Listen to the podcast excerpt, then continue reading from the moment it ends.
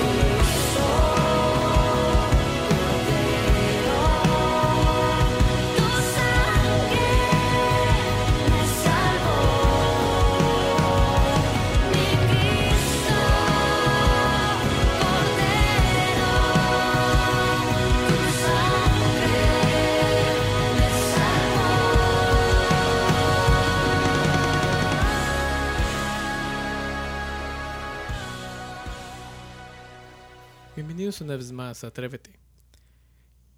Es interesante cuando podemos darnos cuenta de que simplemente Dios es bueno. Y cuando lo vemos en el aspecto del tiempo, de que no, no necesita ningún, no tiene límite su bondad. No es que un día Él es bueno y otro día Él no lo es. Dios siempre es bueno todo el tiempo. ¿Sí? Cuando Jesús muere en la cruz, muchos juzgaron esto como una gran derrota. Sus discípulos volvieron a pescar, muchos de sus seguidores solo podían llorar y las tinieblas celebraban realmente lo que estaba pasando. Pensaban que supuestamente era un triunfo, pero vemos que al tercer día el Señor se levantó y demostró gran victoria. ¿sí? Eh, muchas veces cuando pensamos de que Dios no es lo suficientemente bueno, a veces pueden ser en los momentos donde experimentamos situaciones difíciles. ¿sí? En 1 Reyes 17, 17 dice, después de estas cosas aconteció que cayó enfermo el hijo eh, del ama de la casa y la enfermedad fue tan grave que no quedó en él aliento. ¿sí? Vemos en este caso el ejemplo de la viuda de Sarepta y su hijo. Acababan de atravesar una, por una gran sequía, hubo gran escasez que pensaron que iban a morir de hambre. Pero Dios envió ahí a su siervo Elías y con él la provisión milagrosa, de manera que nunca faltó la harina ni el aceite.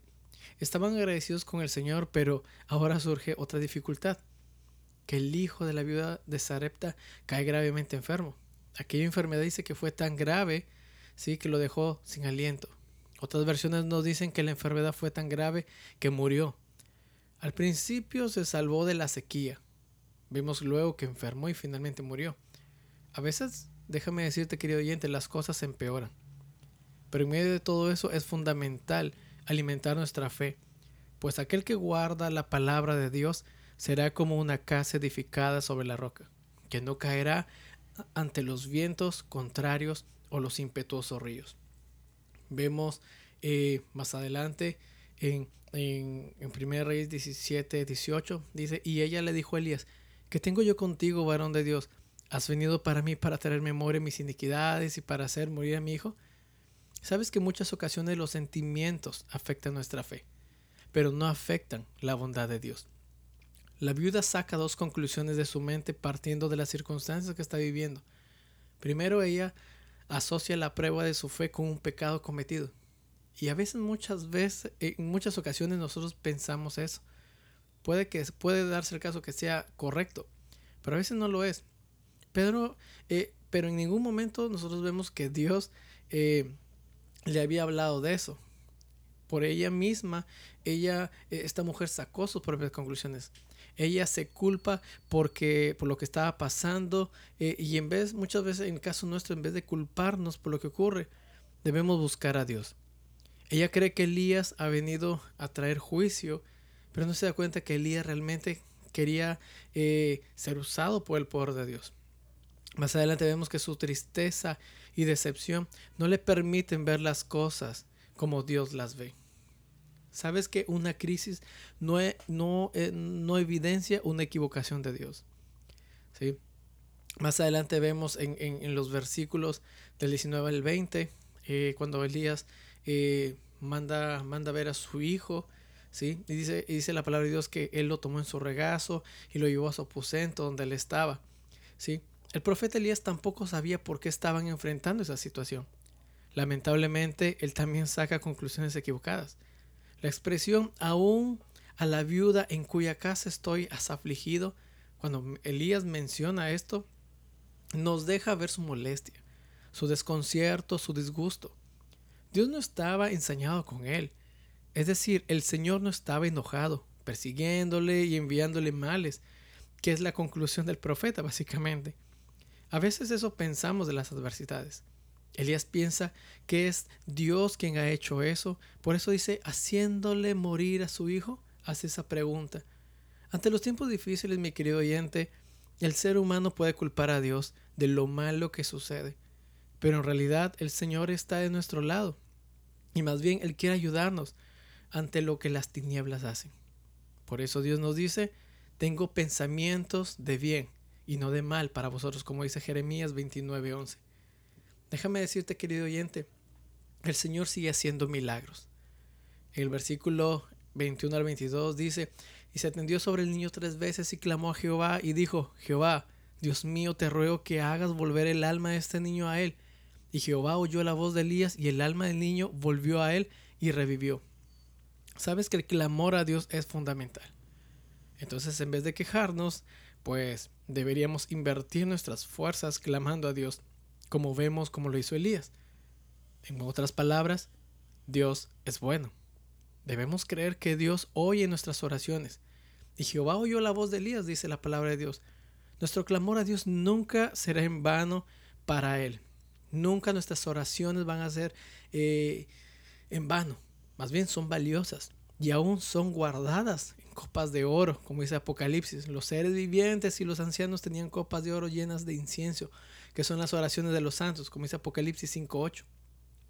De Elías, la Biblia nos dice que era un hombre sujeto a pasiones semejantes a las nuestras, pero dice que oró fervientemente para que lloviese, para que no lloviese. Y no llovió por, por casi, por más de tres años. Luego oró y el cielo dio su lluvia y la tierra produjo fruto. ¿Sabes qué, mi querido oyente? No renuncies a tu clamor a Dios. No renuncies a tu clamor porque de este clamor vienen las respuestas que a ti te sorprenderán. Puedo concluir básicamente de que creemos en un Dios sorprendente. Tenemos un Dios que es bueno, algunas veces somos probados para creer y afirmarnos en la fe. El Señor nunca, y te lo repito otra vez y con énfasis, el Señor nunca abandona a sus hijos. Y es necesario que nosotros, como sus hijos, podamos confiar en Él y perseverar en Él hasta el final. ¿Sabes por qué? Porque es la única manera que podemos ver la gloria y, la, y el poder de Dios en nuestras vidas. Atrévete a creer cada día en Él. Atrévete a confiar atrévete a creer que Dios es bueno todo el tiempo. Dios te bendiga. Esperamos que este episodio haya sido de bendición, fortaleza y ánimo para tu vida. Te invitamos a compartir el mensaje con tus amigos. Te esperamos en nuestra próxima edición. Dios te bendiga.